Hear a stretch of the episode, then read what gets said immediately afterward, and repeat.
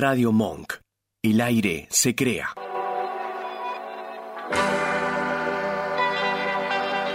Hacemos Más Vale Magazine. Silvia Barallobre y Oscar Rodríguez. Locución. Natalia Tolaba.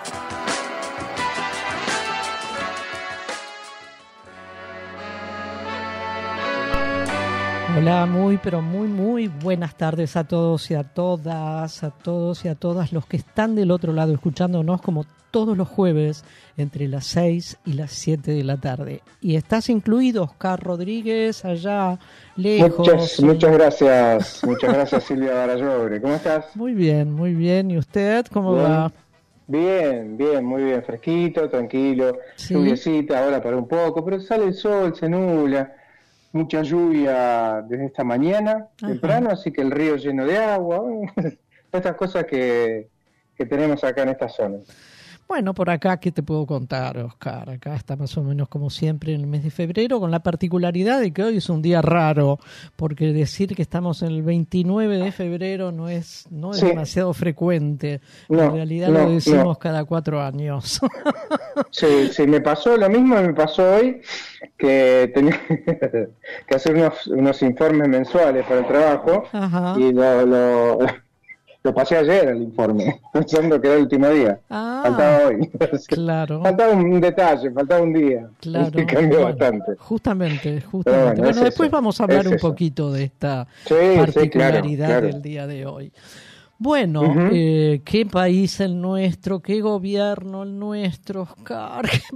Qué- Eh, mañana, sí. mañana, ¿qué expectativas tenés con respecto a esta primera vez que el presidente Milei va a estar delante de ambas cámaras, ¿no?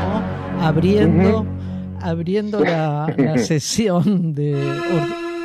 Ah, caramba, caramba. Yo te juro, tengo sí, como sí. ciertas fantasías. Si vos tenés algunas, contámelas, yo Eh, después voy a contarte las mías. No, no, no, no, porque no creo que diga mucho. Lo que sí estoy casi seguro es que va a salir a despotricar, a insultar, a echarle la culpa al gobierno anterior, y al populismo, y a la izquierda, no, ni siquiera a la izquierda, al comunismo, ¿viste? Todas estas cosas que la dijo en campaña las va a decir ahí también. No, No, no, creo pero que diga nada nuevo. Mi, mis fantasías, por llamarlos de alguna manera, es Sí. cómo va a estar este hombre, cómo se va a presentar. Ni siquiera me parece que lo que va a decir es casi anecdótico, porque como bien acabas de resumirlo, es más o menos lo de siempre. Insultos, agravios, gritos, Sí, sí, sí, y, sí, sí. y- y decir que está todo bien y que está muy contento de cómo va todo, en realidad. Claro, Pero claro. mi- mi Vos sabés que- no- fantasía- no, sé si leíste. Sí, da, decime, decime, decime. No, pero mis fantasías, mis fantasías apuntan a cómo va a reaccionar a lo que yo creo casi indudablemente que va a ser la reacción de buena parte de los eh, legisladores presentes, tanto diputados como senadores. Yo creo que eso va a convertirse en un espectáculo. eh, ¿Sabés Oscar. qué? Mirá, mirá, justo me acordé ahora. Ajá. ¿Te acuerdas de Titanes en el ring? Sí. ¿Los viste alguna vez? Sí. Bueno, para los que para el Vasco, Vasco, ¿cómo estás? No te saludamos al Ay, aire. perdón, ¿cómo está usted, Vasco, Sí, no, que no, viene de las vacaciones? Muy, muy, pero muy buenas tardes. Yo pensé Buenas que tardes. pensé que cuando vos decías, Oscar, todo el tema de la lluvia Sí. y todo eso, y cuando le preguntaste a Silvia cómo, cómo estábamos nosotros acá, Ajá. yo, pensé sí. que la respuesta de Silvia, eh, pensé que era, acá nos tapó el agua. Tenés razón, tenés razón, nos está Claro, tapando, nos claro. está tapando, sí. Pero- ah, mira, mira, No, literalmente. ¿Y qué te parece? Y mañana te decimos. Claro, ¿Qué te claro. parece? Eh, mañana, mañana, te, Claro. mañana te terminamos de decir. Mañana pueden saberlo. Dan No. más, dan más precisiones en el parte de mañana. Esta vez sí, Vasco, eh, esta ya que vez sí, estás- esta sí. vez sí tengo que admitir que todavía sigo tratando de averiguar lo que ustedes me dijeron antes de las vacaciones, el Ah. tema del juguito ese, no Ajá, lo encontré, Ajá. pero Uy, mm, Vasco, qué, qué, qué, qué, no, Pero lo qué de- joven que sos, qué bronca que me da. lo de Titanes en el ring sí tengo que admitir que sí. Bueno, es el bueno, juguito. Sí, del juego del que estamos hablando, sí. No, esto de Titanes en el ring, no sé si se acuerdan de William Boo. Sí. Era el árbitro, un gordo pelado malísimo. Cada vez que salía a escena o subía al ring, todos los chicos gritándole cosas, chiflándole. Me imagino a, a Miley como William Boo. El... eh, Vos sabés que yo no sé si Will, él, él interpretaría el papel de William Boo o el papel de alguno de los que estaban en el ring en aquel momento y que. William Boo trataba No, de separar, trataba de Sí, separar, trataba de calmar e incluso lo echaba afuera del ring. Yo me Claro, lo imagino claro. en ese lugar teniendo pre- muy presente Oscar los eh, la- la- el desequilibrio emocional Sí. que tantas veces Sí. ha presentado y presenta el presidente de la nación. Pero Sí. bueno, dejemos esto de lado y vayamos a nuestro programa, que son las 18.06, a nuestros temas, no a nuestro programa. Bien, dale, dale. Dale, arranca te- vos, Oscar. Arranco con lo mío. Si arranco con, viste, no son buenas noticias. Este, hubo toda una opereta mediática contra Grabois y algo que fue el Fondo de Integración Sociourbana, FISU. Eh, a través de este decreto, publicado en el Boletín Oficial esta semana, se redujo drásticamente eh, lo que hay es el impuesto país. Impuesto país es un impuesto a la compra de moneda extranjera, Sí. de los gastos con tarjeta de débito y crédito en el exterior, con moneda extranjera, por supuesto, y servicios turísticos también en el exterior. Todo esto, esto este impuesto es para financiar eh, la inclusión social. Esto estaba hecho ya de antes de mi ley, por supuesto. A partir de ahora, el 30% de lo que se recauda con este impuesto va a ir apenas el 1% de este FISU, digamos, que antes era 9, ahora es el 1, a eh, esta gente, para el Fondo de Integración Sociourbana. O sea, un, Eh, 90 y- un un ajustazo. recorte un increíble, ajustazo. un ajustazo. El 94% va a obra de infraestructura y el 5% al Fondo de, de Fomento de Turismo Nacional, en fin. Esto pasa justo, muy justo, después parece todo aceitado, ¿no?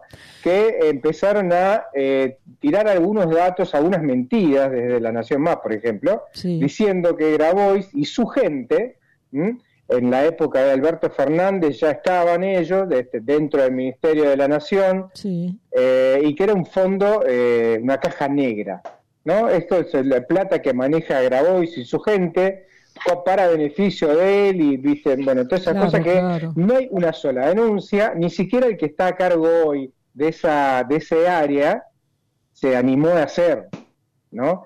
Eh, el funcionario a, carga, a cargo de, de este SISU es Sebastián Pareja, que elogió la tarea de Miño, Sí. la anterior, la de que pertenecía al, al- al- al partido de Juan Grabois, si no, fuese la, si no fue la única secretaría que funcionó durante el gobierno de Alberto Fernández, Sí. pega en el palo. O sea, ni siquiera, viste, lo, lo tiró para atrás. Descartó, por supuesto, que te- esto que te decía, de hacer alguna a una, una presentación pública. Bueno, una, una caja negra, una caja oscura, una caja mala vida, eh, es lo de Sí. siempre. Ellos no Es como les usan, gusta, ¿eh? ellos no usan la Sí. misma expresión que usaba el gobierno de Cambiemos, ¿no? Que era la pesada herencia. Estos La hablan, pesada herencia, sí. estos hablan con términos mucho más pesados, mucho Sí. más pesados. Sí, sí, sí, sí. sí. Bueno, Mira, eh, el, hasta ahora hay 1.200 obras en ejecución de este fondo. El presupuesto tiene una eje- ejecutado un 80%, casi todo. Esto lo dijo el mismo funcionario con este, créditos también del Banco Interamericano de Desarrollo, el FID. Eh, hay mucho, mucho control ahí. No se puede decir que este, No, no. eh, eh, es una plata que se va. ¿A dónde va? Se- le está, eh, todo, todo hay papeles, hay facturas, hay remitos. Está todo controlado. No es que lo maneja Grabois y hace lo que quiere. Eh, y los barrios populares están teniendo un problema este, grande porque es el único o el único fondo que le da le da una, una cierta importancia, le está, Claro. le- nos están escuchando. Mira, uno te digo lo último, eh, Miño eh, era oriundo de la Cava, de la villa, es la primera villera en convertirse en secretaria de Estado, eso fue en la época del gobierno anterior, eh, llegaba a gestionar 280 mil millones de pesos para ampliar derechos sí. a unas 400 mil familias, generó 200 mil puestos de trabajo. O sea, no es una pavada. Y esto no lo pueden tapar con esta berretada y con esta operación también berreta de la Nación Más, de que es el fondo de la caja negra de este de Milei, de Milei, perdón, de Grabois. De Grabois. Eh, la verdad, hasta lo, lo, des- lo desmiente hasta el informe de la UCA, de la Universidad Católica Argentina. No, bueno, la son... mitad de la, de la obra está hecho por mujeres. Eh, mi primera pieza, bueno, hay un montón de cosas que Son- este, son muy importantes. Son especialistas en deformar la realidad y largar mentiras por aquí y por allá, Ujú. Oscar. Así Otro, es, otro es. ajuste terrible también que están queriendo, está el gobierno queriendo con- realizar, es el de, escuchemos la cifra, por favor, cuatro millones de jubilaciones por moratoria, Mm, las quiere sí. convertir en planes sociales. Cuatro millones, son cuatro millones Sí. de personas, Oscar, en la mayoría son mujeres, ¿sí? Que eh, en la vida laboral que tuvieron, eh, no se les reconoció ni sus aportes, ni trabajaron, eh, o trabajaron sin remuneración alguna. El gobierno actual, el del señor Milei, busca separar estas, estas jubilaciones del resto de los saberes. Entonces es, otra vez, proponer jubilados de primera y jubilados de segunda, en realidad, ¿no? Sí, Eh, sí. La intención es el haber jubilatorio que han obtenido a través de la moratoria, reducirlo a un subsidio. Y con esto eh, Claro. se va a, a degradar absolutamente no Claro. solamente el monto, no solamente Sí. el monto, sino la calidad y los beneficios a los cuales pueden acceder Exacto. teniendo una Exacto. jubilación. Bueno, hay un relato. Pierde categoría. Eso pierde categoría completamente. Absolutamente, es una degradación total. El relato liberal, ¿no? Con que por supuesto este gobierno es partidario de esto, porque ellos son libertarios, eh, Sí. dicen que, eh, o insisten más que nada, que estas moratorias son una injusticia así con mayúsculas, ¿no? Al sistema, al sistema en el cual vivimos todos, porque se les otorga nada menos que una jubilación a personas que nunca aportaron nada. Esto seguramente vos lo escuchaste, yo lo Sí, escuché sí, en muchas veces, oportunidades, pero es totalmente falso. Porque estos trabajadores o trabajadoras, que en su mayoría son mujeres, aportaron a la sociedad toda su Sí. vida trabajando, Sí. pero son y han Sí. sido invisibles a los registros públicos, pero aportaron Sí. trabajando. No en plata, aportaron en trabajo, en mano de obra, claro, en mano claro. de obra. Eh. En su enorme mayoría, realizaron tareas de limpieza, de cocina, de cuidados de niños, de cuidados de Exacto, enfermos, de personas mayores. Por eso fundamentalmente son tareas que han hecho las mujeres y que hacen Sí. las mujeres, que hacemos las mujeres, Sí, que no sí. fueron, nunca fueron reconocidas, ni tampoco en al- muchas circunstancias remuneradas. Por ejemplo, Exacto. todo el trabajo de las amas de casa, ¿quién se los paga? Nadie, Nadie. nadie. Pero ¿es trabajo? ¿Es trabajo? Por supuesto. Sí. No, hay, no, hay, no hay vacaciones. No, no hay Ni vacaciones, en no las hay vacaciones se aguinaldo, descansa. no hay aguinaldo, no hay nada, pero lo que No hay horario tampoco. lo que primero no hay es remuneración. No claro. hay un salario. Esas Exacto. mujeres entonces no tienen aportes por no porque no quisieron aportar, sino porque este sistema capitalista, y además le agrego yo con todas las letras, Oscar, y supongo que las mujeres que me están escuchando están de acuerdo, es un sistema capitalista patriarcal que no Exacto. reconoce este trabajo, no lo reconoce. No, Eh, no, no. Bueno, eh, otro ajuste, otro recorte que pretende hacer. No está decidido esto, no está decidido. Sí, Pero lo que sí hay mm, preparándose, está ahí en, en, en gateras, es una jornada de lucha muy importante por el Día Internacional de la Mujer, que es ahora, una semana, el 8 de marzo, para justamente reclamar, entre tantas otras cosas, por el reconocimiento del trabajo no pago. Porque aunque parezca Exacto. mentira, Esto se llama trabajo, pero es ad honorem. Claro, claro. Es Totalmente. una verdadera vergüenza. Totalmente. Entonces, aquellos que dicen que estas moratorias son una injusticia porque le dan una jubilación a personas que jamás aportaron, es falso de toda falsedad, Sí, porque sus sí, aportes sí. han sido el trabajo. Sí, y también hay gente que ha tenido eh, empleadas domésticas y nunca le aportó, eh, empleados que fueron este, gente que trabajó en el campo, nunca le aportaron nada, cuando nunca se jubilaron, salvo cuando vino ese gobierno que se robó todo, que se robó dos PBI, ¿te acordás? Bueno, ese gobierno, eh, bueno, ese le dio este, un estatus a la mujer. Yo con muchísima tristeza tengo que decir que hay cierto sector laboral, como por ejemplo las empleadas de casas particulares, que en su mayoría, en su mayoría siguen trabajando en negro. Sí, hoy, hoy, sí. en el año 2024. Exactamente. Bueno, vamos a Exactamente. separar estas noticias tan sí, poco espera felices. que te voy a decir algo, algo, algo antes del separador, el teléfono, si se quieren comunicar Ah, con nosotros, a Radio Monk, 11 32 15 93 57, graban un mensajito, un mensajito de WhatsApp y los escuchamos. 11 32 15 93 57 y vamos al separador.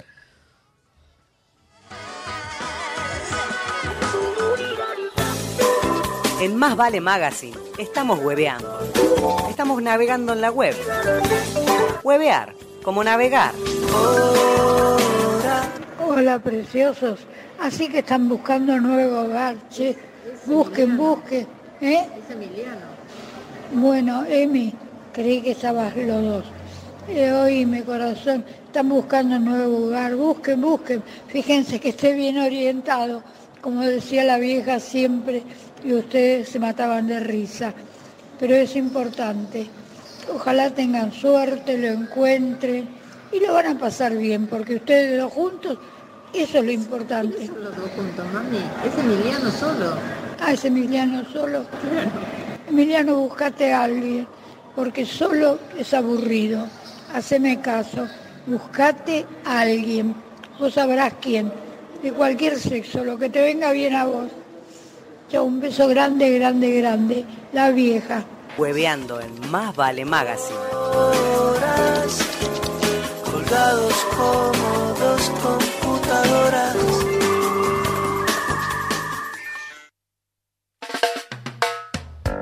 Acá estamos nuevamente, son las 18 y 18, Oscar.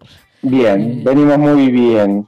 Eh, vamos a otra cosa, lamentablemente son todas malas, ¿no? Para este gobierno. ¿Qué te parece? Eh, eh, sí, si no, no, que yo, uno dice no me sorprende, pero en realidad sí, tiene la, la, la, la fortuna de estar todo, todo el tiempo sorprendiéndonos. Este, algo de las cosas que, obviamente, digo yo, lamentablemente, eh, no iba a dejar pasar es que el turismo social, la gente que se que pueda que pueda conocer, que pueda descansar, que pueda ser más barato, eso no importa. Eso saquémoslo porque, viste, el marrón oscuro, el morocho, no, no- parece no, no ser merecedor de unas vacaciones. Estoy hablando de eh, Chapadmalal y el complejo de Embalse, estos hoteles enormes que son muy conocidos, vienen de la época del peronismo, eh, con tarifas muy económicas, muy convenientes para la familia. ¿Qué quiere hacer este gobierno? Es cerrar.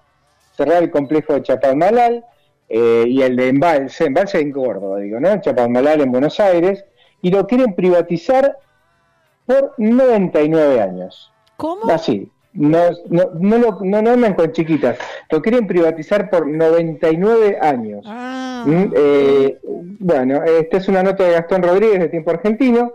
Eh, la gestión anterior había encarado la puesta en valor de estos dos predios, pero no importa. Eh, no se puede, estos son gastos para esta gente, es del derecho a vacacionar y descansar de los sectores postergados, eh, es un gasto. Y lo que va a hacer este gobierno es esto.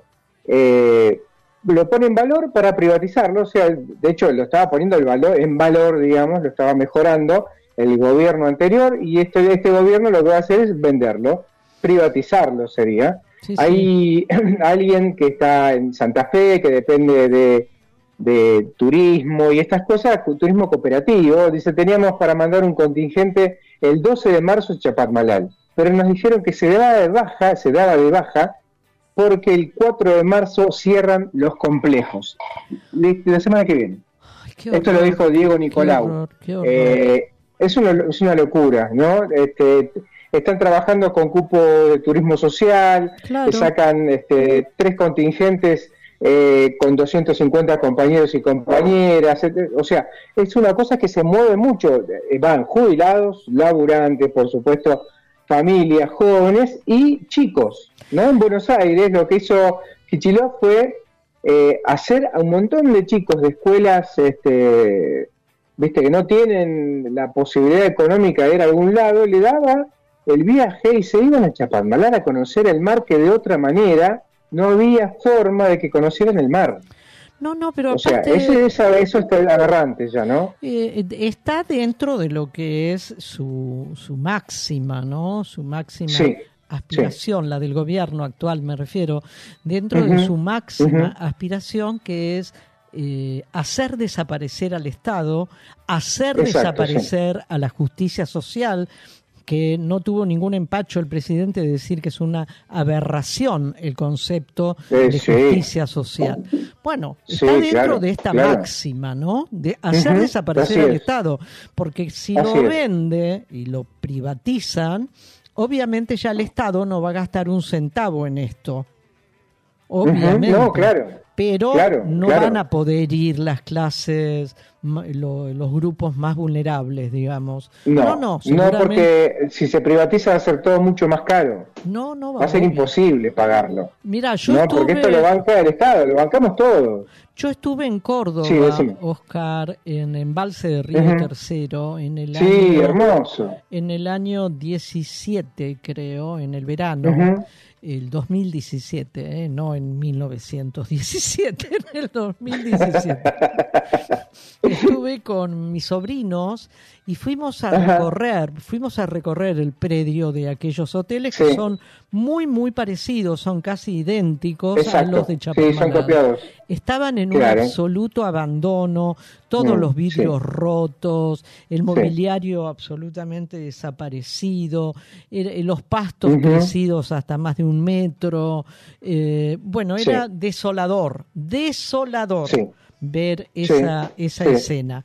Esto fue en el año 17, que fue el gobierno de Cambiemos, ¿no? Bueno, en el 2020, eh, Matías Lamen estaba como ministro de Turismo y Deportes, eh, empezó a poner en valor los hoteles de Embalsi, de Chapalmalal, hay bungalow también, este, una inversión total de 7.400 millones de pesos, significó eh, la creación de mil puestos de trabajo, se arregló todo, los vidrios, los postigos, la ventana rota, el mobiliario, todo eso se arregló, se puso, se quedó como en condiciones casi terminado, baños adaptados que no tenía, eran de otra época, pulieron los pisos. ¿Y qué salió a decir ahora el intendente de Embalse, Mario Rivarola?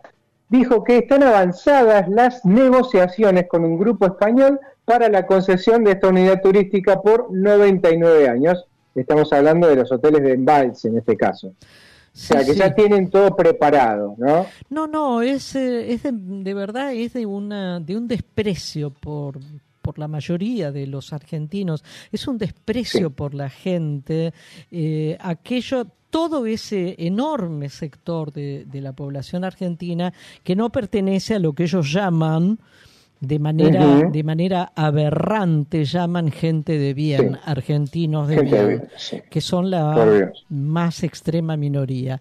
En, el, predio de Chapadmalal yo tengo recuerdos hermosísimos, Oscar, porque yo he ido a vacacionar con mis padres y con mi hermano siendo nena, nena, eh, de tener 7, 8, 9, 10 años.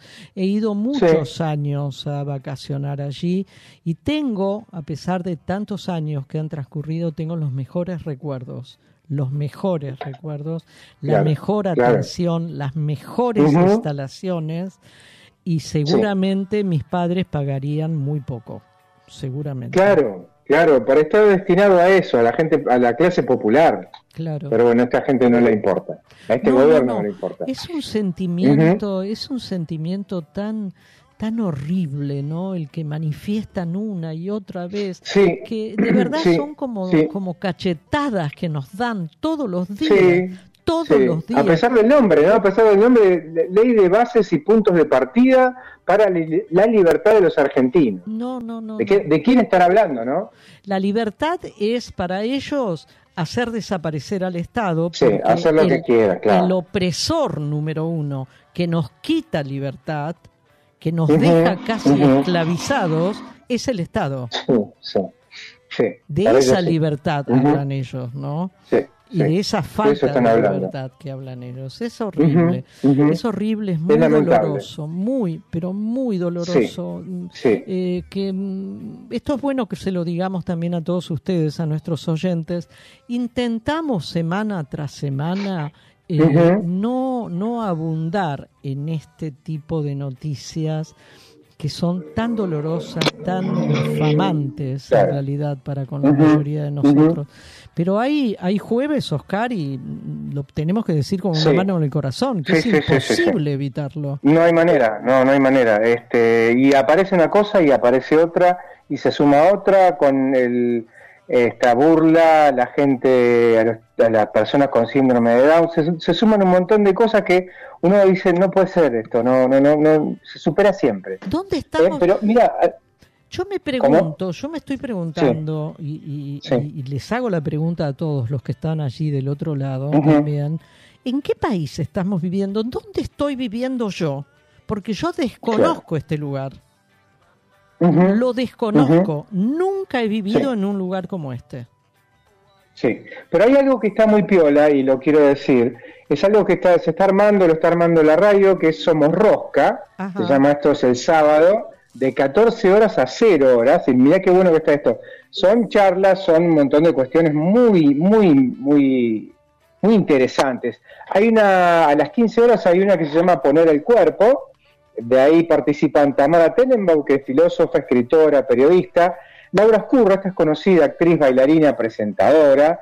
María Julia Ugé es docente, eh, es licenciada también en comunicación social de la Universidad de La Plata, actriz. Este, Gabriela Ibi, tenemos un audio para la segunda parte, es productora de contenido, política y género, licenciada en ciencia política, y la que mo- modera toda este, esta charla, digamos, es Sol Buceta, que es actriz, productora, emprendedora y licenciada de actuación en la U- eh, de la UNA. A las 19 horas hay otro que está también muy interesante, se llama Rol Ciudadano. Van a estar, eh, este lo tenemos, Luis Alberto Quevedo, es el sociólogo conocido que estuvo en, muchas, en muchos programas como 678, invitado, sabe mucho, sociólogo, investigador, especialista en medios de comunicación. Nazarena Lomaño, eh, Octavio Majul, mira, es politólogo, se recibió en doctor de Ciencias Políticas del CONICET, y si te suena el apellido Majul, te suena bien, porque es hijo de Majul, y tiene una diferencia enorme de pensamiento Ah, bueno, con el padre. Está en la otra vereda. En la otra vereda, modera Facundo Pérez, así que ¿Cuándo está es muy bueno esto? esto. ¿Cuándo es Esto es esto? el sábado, sábado 9 de marzo, de 0, perdón, perdón, de 14 a 0. Eh, pueden, esto lo, lo auspicia, por supuesto, la radio también. Eh, muy interesante para seguir. Bueno. Estas son estas cosas que interesan, que hacen bien, y uno dice, bueno, es- por acá va, acá hay gente que está pensando otra cosa. Hay gente que está poniéndole el cuerpo, está pensando otra alternativa, Sí. por eso está muy bueno. ¿Y hay, hay algún flyer o algún algo como Está, hay un flyer, hay un flyer, sí, sí, sí, sí, sí, sí. Bueno. Ahora lo voy a postear. Dale. Ujú, exactamente. Bueno, vamos al tema musical, Oscar. Dale, Eh, ¿Cuál dale, es hoy? ¿Cuál es hoy? Eh, en la grilla figura, y ya te digo, Steve Bogan. The House is Rock, un rock furioso, rápido Dale, dale. dale. y cortito. Ya, Dale. ya, ya empiezan a moverse las piernas.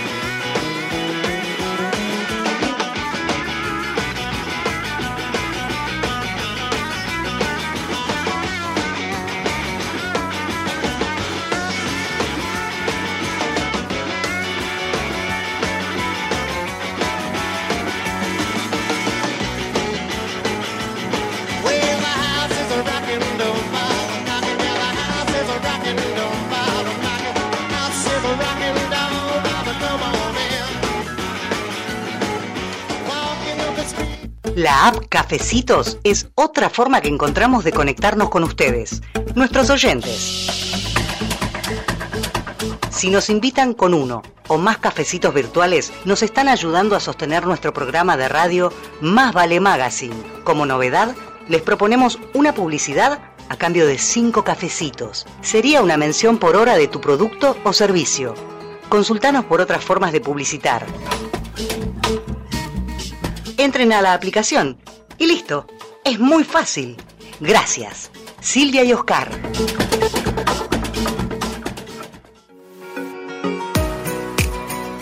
Limindar Sociedad Anónima.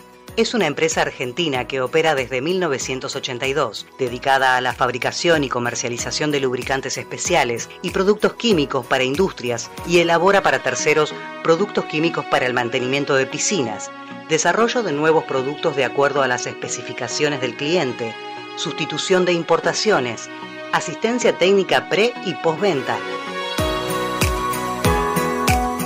Limindar Sociedad Anónima. Planta industrial y laboratorio, Camino General Belgrano 2041, esquina Bonorino, Lanús Este, Buenos Aires. Para más información ingresar en www.limindar.com.ar.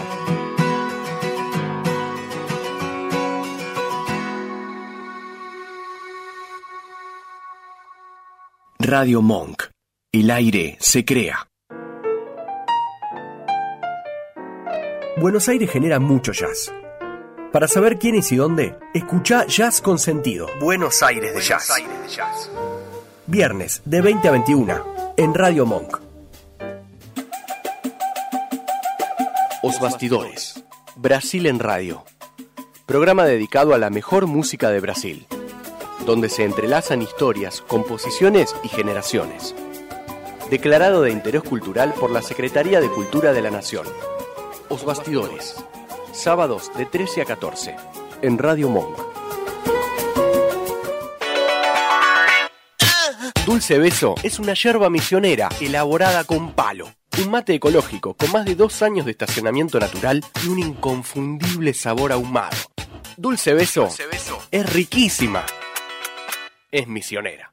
Pedidos por mensaje privado en Facebook, arroba yerba dulce beso, o por mail a yerbadulcebeso arroba gmail.com. ¿Te anda lenta la computadora y no sabes a quién llamar? ¿Te interesa instalar cámaras y querés verlas desde cualquier parte del mundo? ¿Necesitas asesoría para comprar un equipo? Llámanos. Somos Mantis Tech. Mantis Tech te acompaña como lo hace con Radio Monk. Visítanos en www.mantistech.com.ar o por WhatsApp al 11 60 57 90 00. Mantis Tech. Sigamos desveladas. Un lugar donde expresamos libertades, sacándonos velos y no pudiendo dormir por nuestros sueños. Los jueves de 16 a 17 en Radio Monk. Escuchanos en www.radiomonk.com.ar o descargate nuestra app, disponible en Play Store como Radio Monk.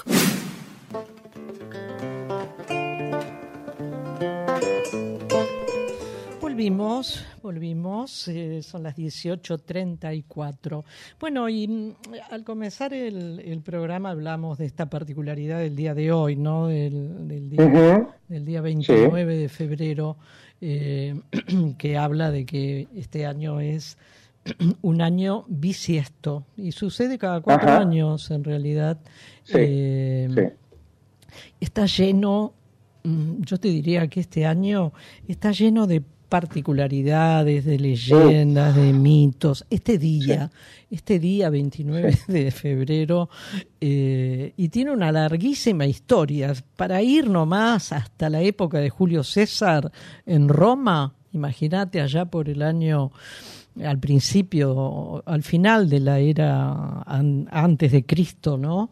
Eh, unos- unas décadas antes de- del naci- de- del año cero, eh, este Julio César le pidió ayuda a un astrónomo del momento y este le, le quería hacer un calendario, ¿no? Quería modificarlo. Y este astrónomo le, Claro.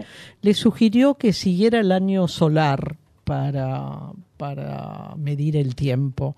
Muy buena Ajá. idea la del astrónomo en realidad, Claro. porque es, Sí, es, sí. es el al sol al que nos le debemos Claro. el calendario que tenemos. Y bueno, y que dividiera el año en 365 días, le dijo, mirá de cuándo viene esto, y también que Sí. dividiera el año ese en 12 meses. Según los cálculos de este hombre que se llamaba Cisógenes, el año escolar era de tres, el año solar, perdón, mirá que Solar, fallido. solar. Escolar todavía no. No, no, se no. Quieren Eh, hacer eh, el año escolar de 365 días, pero no. Pero es un fallido no. tremendo, es un fallido tremendo porque hay un conflicto con los maestros terrible, Sí, pero sí, bueno. sí, Eh, también, el también. año solar era de, para este Cisógenes, era de 365 días y un puchito, y un puchito. Eh, Ujú. Y entonces se instauraron allí nomás los años bisiestos cada cuatro años para compensar ese, ese puchito de, de, de día, de jornada, que sumaba en total cada cuatro años un día entero, ¿sí? Claro, Eh, en la Edad claro. Media, en la Edad Media, esto, esto que había dicho aquel, aquel viejo astrónomo, eh, se hizo, se, se, se dieron cuenta, podría decirte, en la Edad Media que había fallado o había errado por un poquito el astrónomo. Ajá. Ay, ese poquito, ¿no? Ese Sumemos poquitos. Poquito, ese poquito con precisión es el siguiente. El año solar dura 365 días, 5 horas y 56 minutos. Ah, ya. ¿Sí? No son 365 días.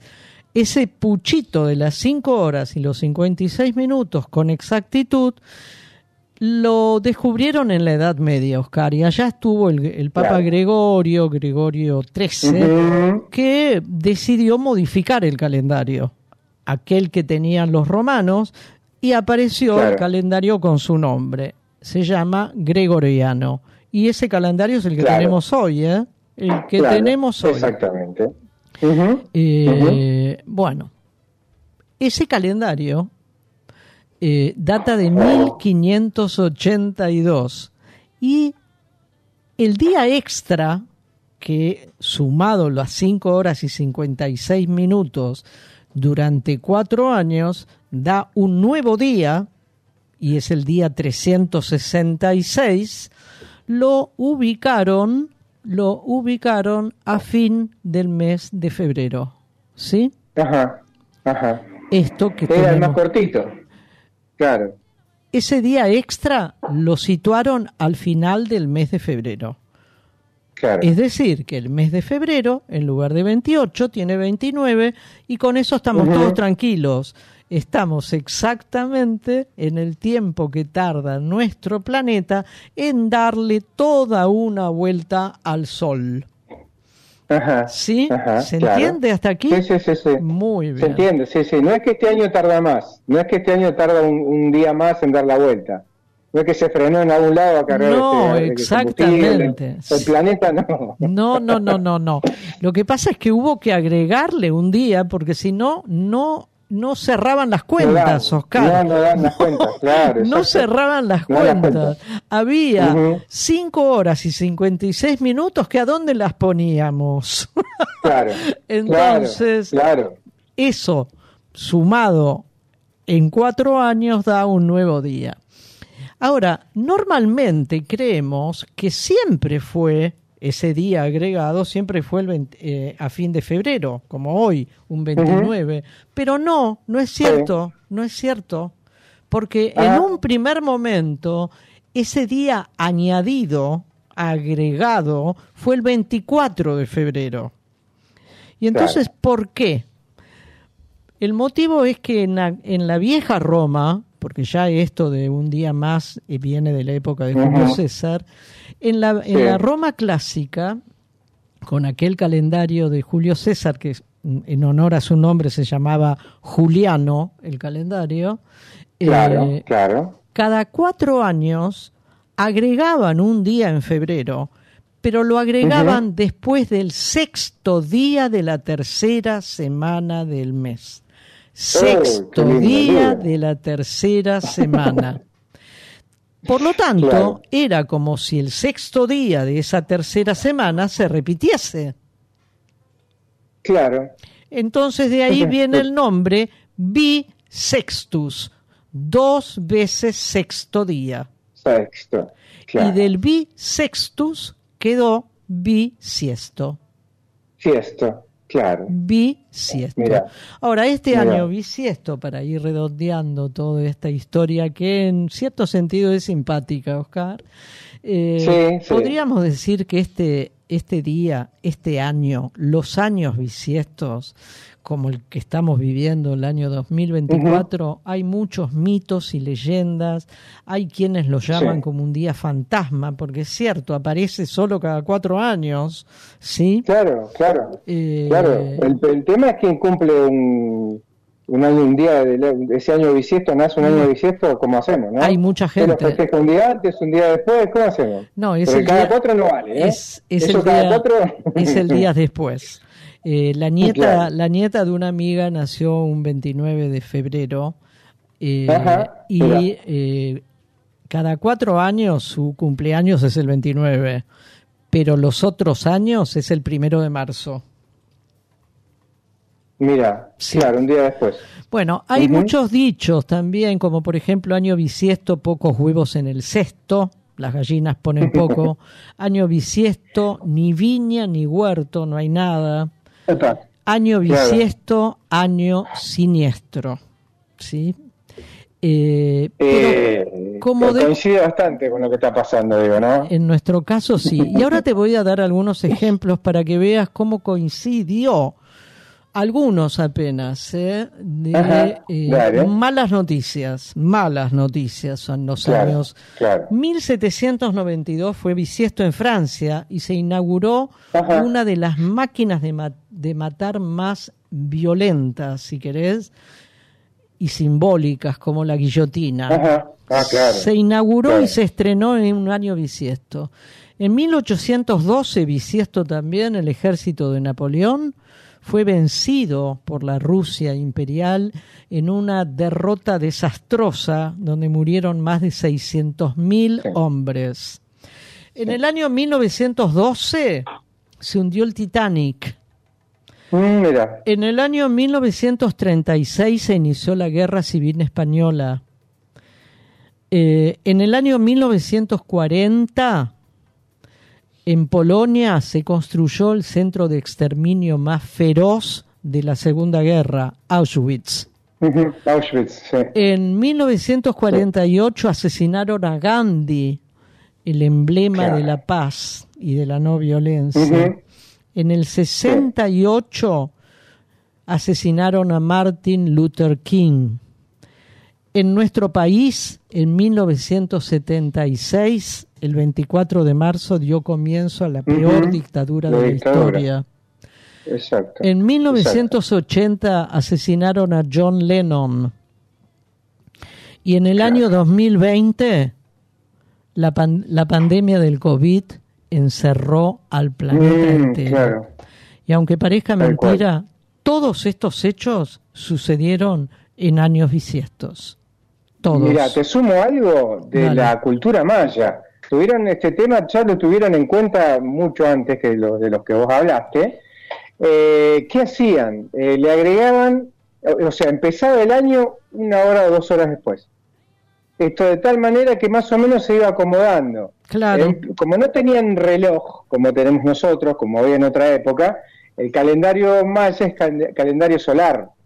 Eh, iban corriendo la hora de que comience el otro día, digamos, este, entonces más o menos iban acomodando todo y Este- siempre daba la misma cantidad de tiempo. Es porque O sea, no justamente tenían año bisiesto. tenían que acomodar esa pequeña diferencia en el tiempo exacto, que recorre la- el planeta nuestro Sol. Exacto. Exactamente. Eh, Exacto, y fue mucho más práctico lo que hicieron los mayas que lo que hizo otra gente, pero también eso que decías vos tiene mucho que ver con este, ver quién manda, ¿no? Quién, la tiene más grande, porque eh, estos este, romanos y qué sé yo, cada, cada uno tenía un nombre a un, a un mes y cada uno eh, viene de otras de otro lado, pero eh, muy muy muy piola esto que leí de los mayas, eh, me pareció piola decirlo también. No, es, eh, es un tema que, por supuesto, esto de que año bisiesto, año siniestro, como todos, todas aquellas, digamos, eh, creencias que Ujú. del número 13 o del martes 13, etcétera, Sí, viste que dan, sí. dan para un lado como para el otro. Son consideradas Claro, como, claro. como fechas o como hechos eh, promisorios, como de la otra vereda como hechos siniestros y temibles, ¿no? Sí. Bueno, Sí, eh, tenemos gente que nos saluda, Oscar. Sí, sí, ahora te digo, dame un segundito. Eh, gracias María Soledad Jara, Mirta Beijón Bugarín, Fabio Godoy, eh, Eva para la victoria, gracias Eva. Ernesto Vertedor también, este es el nombre que hace escultura, muy buenas esculturas. En algún momento vamos a postear algunas cosas que hace porque hace cosas muy piolas. Este, aparte es un amigo de, de, de- de- perdón, de Facebook también. Así que gracias, gracias a todos. Gracias y a tenemos, todos. si quieren comentarnos, un teléfono donde nos pueden decir algunas cositas lindas o no, o criticarnos o alguna sugerencia, que es el 11 32 15 93 57, es el teléfono de Radio Monk. Un mensaje grabado de audio y ahí salimos al aire. Cortito, cortito. Cortito, cortito. Lo que viene ahora es eh, Gabriela Ibi, que va, este, va a estar en esta fiesta de la que estamos hablando el sábado. Eh, así que bueno, vamos a escucharla con algo que eh, pasó muy, muy poco por los medios, que son los bolsos de López. Eh, lo que le escuchamos y después hablamos de algo, de alguna cosa más. Dale. Tuiteaste ad infinitum Cristina Chorra en las redes sociales. Y hasta el día de hoy sostenés que Cristina debería estar presa, sobre todo por la causa de los bolsos de López. Se terminó la investigación judicial. Los bolsos de López eran de la empresa IEXA, un negociado no oficial con Macri y Calcaterra. Sí, así como escuchaste, todo lo turbio que sucede en este país está relacionado al gato. Porque al parecer los bolsos sí eran de López, pero ¿qué pasa? No era por una cuestión de Cristina. Los dólares que estaban en los bolsos de López eran de la empresa IEXA, donde está inmiscuido Calcaterra, que es el socio de Macri. Cuestión que esos dolarunchis eran justamente para financiar la campaña de Macri, que habían hecho una cena y habían juntado los dolarucos. Plata que obviamente no es declarada, como bueno, todo lo que hace Macri. Y esto ya os lo había vaticinado Cristina un 25 de agosto del 2022 cuando presentó una declaración del FBI. Así que bueno, lindas, sigan repitiendo como loras lo que dice La Nación, Clarín. Porque si pedías que Cristina vaya presa, pero ahora que sabes esto, no crees o no deseas que Macri vaya preso, claramente es un acto de misoginia. Y ahora que esto está legitimado por la justicia, no es un invento de Cristina, ni del kirchnerismo, ni nada por el estilo, acá el problema está en que como Macri es amigo del Poder Judicial, le va a pasar lo mismo que a Menem, se va a ir de este plano sin haber pagado sus consecuencias.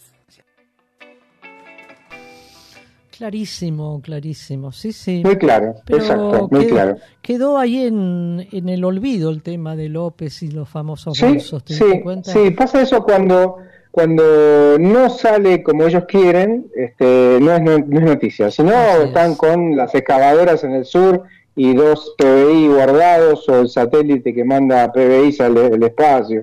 Así o sea, es. esa sarta de pavadas siguen estando. Vamos con algo que tiene que ver con estas épocas, estas miserias, y le está llegando al gobierno y a la provincia de Salta, porque decidió cobrarle atención sanitaria a extranjeros.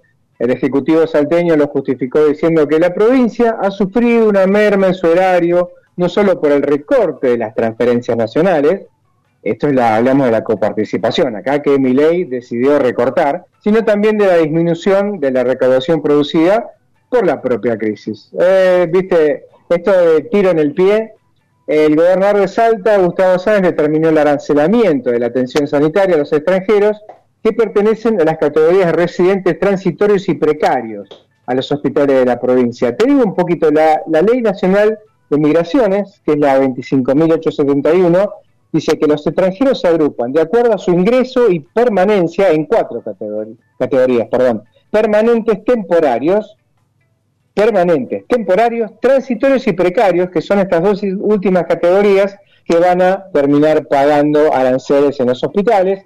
También salieron a decir que hay algo como un tour, ¿no? Que se, se contratan tour en los países limítrofes, porque Salta tiene países limítrofes que aprovechan, según ellos, eh, esta demanda de, este, de- de- de gratuidad que tienen los extranjeros en atención sanitaria.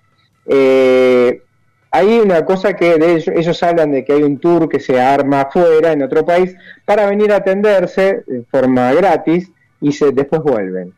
Eh, no sé si está esto comprobado, pero en fin, el DNU le sacó a esta provincia también un montón de recursos que tenían por coparticipación, como muchas otras provincias, y eh, están buscando de alguna manera sustentar esto cobrándole una- un arancel por el uso de, de los hospitales. Eh, ¿Quién es el gobernador de Salta? El gobernador de Salta es eh, Gustavo Sáenz. Sáenz. Sáenz, sí, Bueno. Gustavo Sáenz. Eh. Bueno, una, mm, algo con lo cual no estamos de acuerdo en absoluto. Va. No, por hace- supuesto, no hace no, falta agregar- la salud, No hace falta No, agregar ni una claro. palabra. No, no, no. exacto, es de, de- disculpame, pero es de Cambiemos, ¿no? Sí, Este, me el- el imagino, me imagino, Sí, claro. Huelga decirlo. No, digo yo porque, viste, queda, queda, hay que decirlo, yo creo que queda, no sobra, estas cosas nunca sobran. Tenés razón, Eh, tenés por más que nos, razón. nos imaginemos, nunca sobran. Tenés ¿Mm? razón, Oscarcito, tenés razón. Me Sí, desdigo. sí, sí. Bueno, recién hablábamos de que los bolsos de López desaparecieron de, de Claro, la, de la realidad, digamos, y de la información cotidiana, porque involucra nada menos que a Macri y a sus secuaces. Hay otro, hay otro tema también que ha desaparecido prácticamente nadie habla de esto excepto la madre excepto una Ajá. madre que es la madre Ajá. de el joven policía llamado Arshak Karjanian sí, un Sí. joven policía de Sí. la ciudad de Buenos Aires que eh, desapareció Oscar desapareció Sí, Así sí, como no te se lo digo, más. no se supo más nada de él, no se supo más Sí. nada. Eh. Bueno, lo cierto es que la única que se ocupa de esto, porque no hay una sola, un solo funcionario del gobierno de la ciudad, este hecho sucedió en el, en la ciudad de Buenos Aires, ¿eh? y él era sí, sí, sí, no hace- ojo. Sí, es era policía de la ciudad. Policía, exacto. Y no hace tantos años porque había cámaras, ¿no? Digamos, este, no Sí, es imposible, sí, sí, es casi imposible que nadie viera nada, que nadie filmara nada. No, no, Eh, no. El tema es eh, si tienen la intención de buscar, eh, o sea, o de tapar las filmaciones o las fotos para saber dónde está, no puede ser que haya desaparecido. No, no, ha habido situaciones en el proceso de investigación sumamente irregulares, Oscar. Pero lo cierto es que hay un comité contra la desaparición forzada eh, de personas eh, que aceptó sin demoras intervenir en este caso y le dio plazo al Estado argentino, esto que el, el presidente Milei pretende que desaparezca, le dio plazo al Estado argentino hasta el 28 de marzo para presentar una respuesta, una respuesta. Exige buscarlo e identificar a las personas que puedan Claro, estar implicadas. claro. O sea, nadie hizo nada. Da- de- Nada, a ver si nada, somos absolutamente. claros. Bueno, hay dos líneas, dos líneas que se pueden seguir o que se señalan. Una es para la búsqueda de este joven y la recolección de todos los elementos que puedan explicar qué pasó. Y la otra Claro. es identificar a las personas que puedan estar involucradas en esto. Pero caramba, Sí. caramba, Oscar, hay una enorme paradoja, ¿sí? Que es que quien debería elaborar esa respuesta que el comité de el comité de desaparición forzada de personas le exige y tiene plazo hasta el 28 de marzo, el que debe elaborar esa respuesta en nombre del Estado argentino es el ex juez Alberto Baños. Hoy en Ajá, día, ah. este hombre, hoy en día, es Sí, el secretario de sí. Derechos Humanos de la Nación, que tra- Ya, tramitó, tramitó en su juzgado, cuando era juez este hombre, la causa por la desaparición de, de Arshak, que tenía apenas 27 años, ¿sí? O los tiene, porque no sabemos si está Sí. vivo o no. Sí, Eh.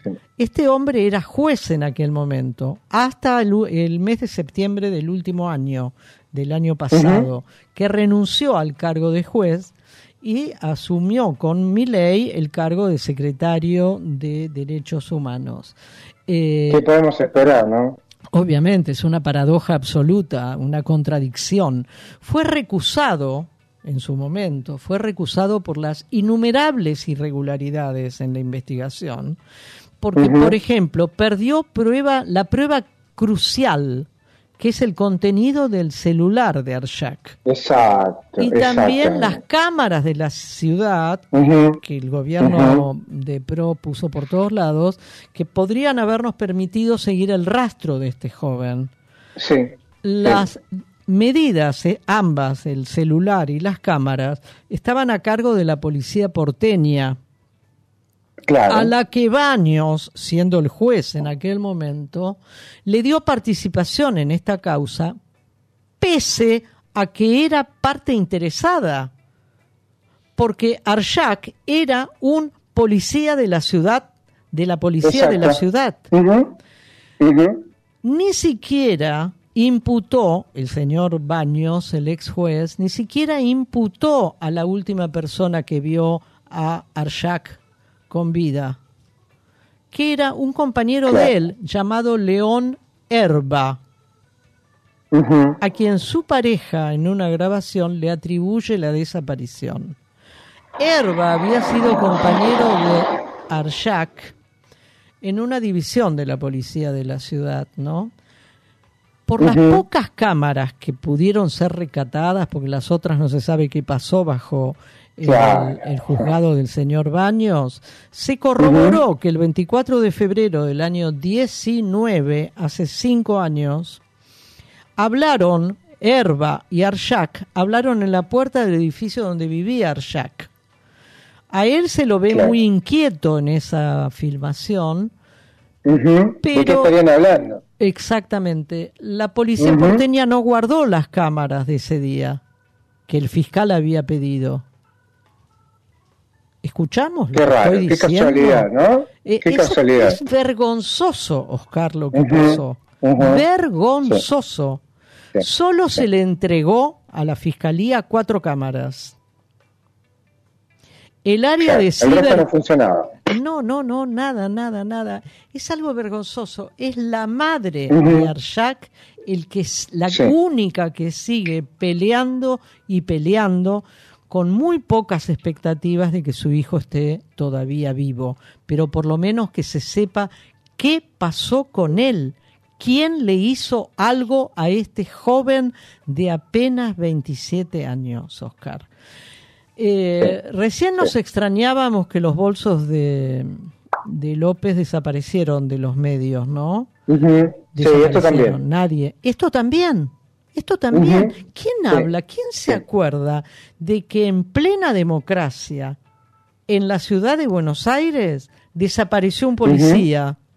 No, nadie. Un policía desapareció.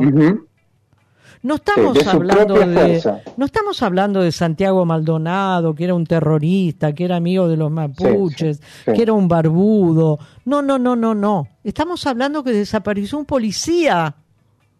Un policía en funciones de policía. Sí, sí. Es inaudito, ¿eh? Inaudito. Pero bueno, más vale Magazine lo trae, lo ponemos sobre la mesa, lo comentamos como para ver, o por lo menos para intentar que esta madre no esté sola. Así es.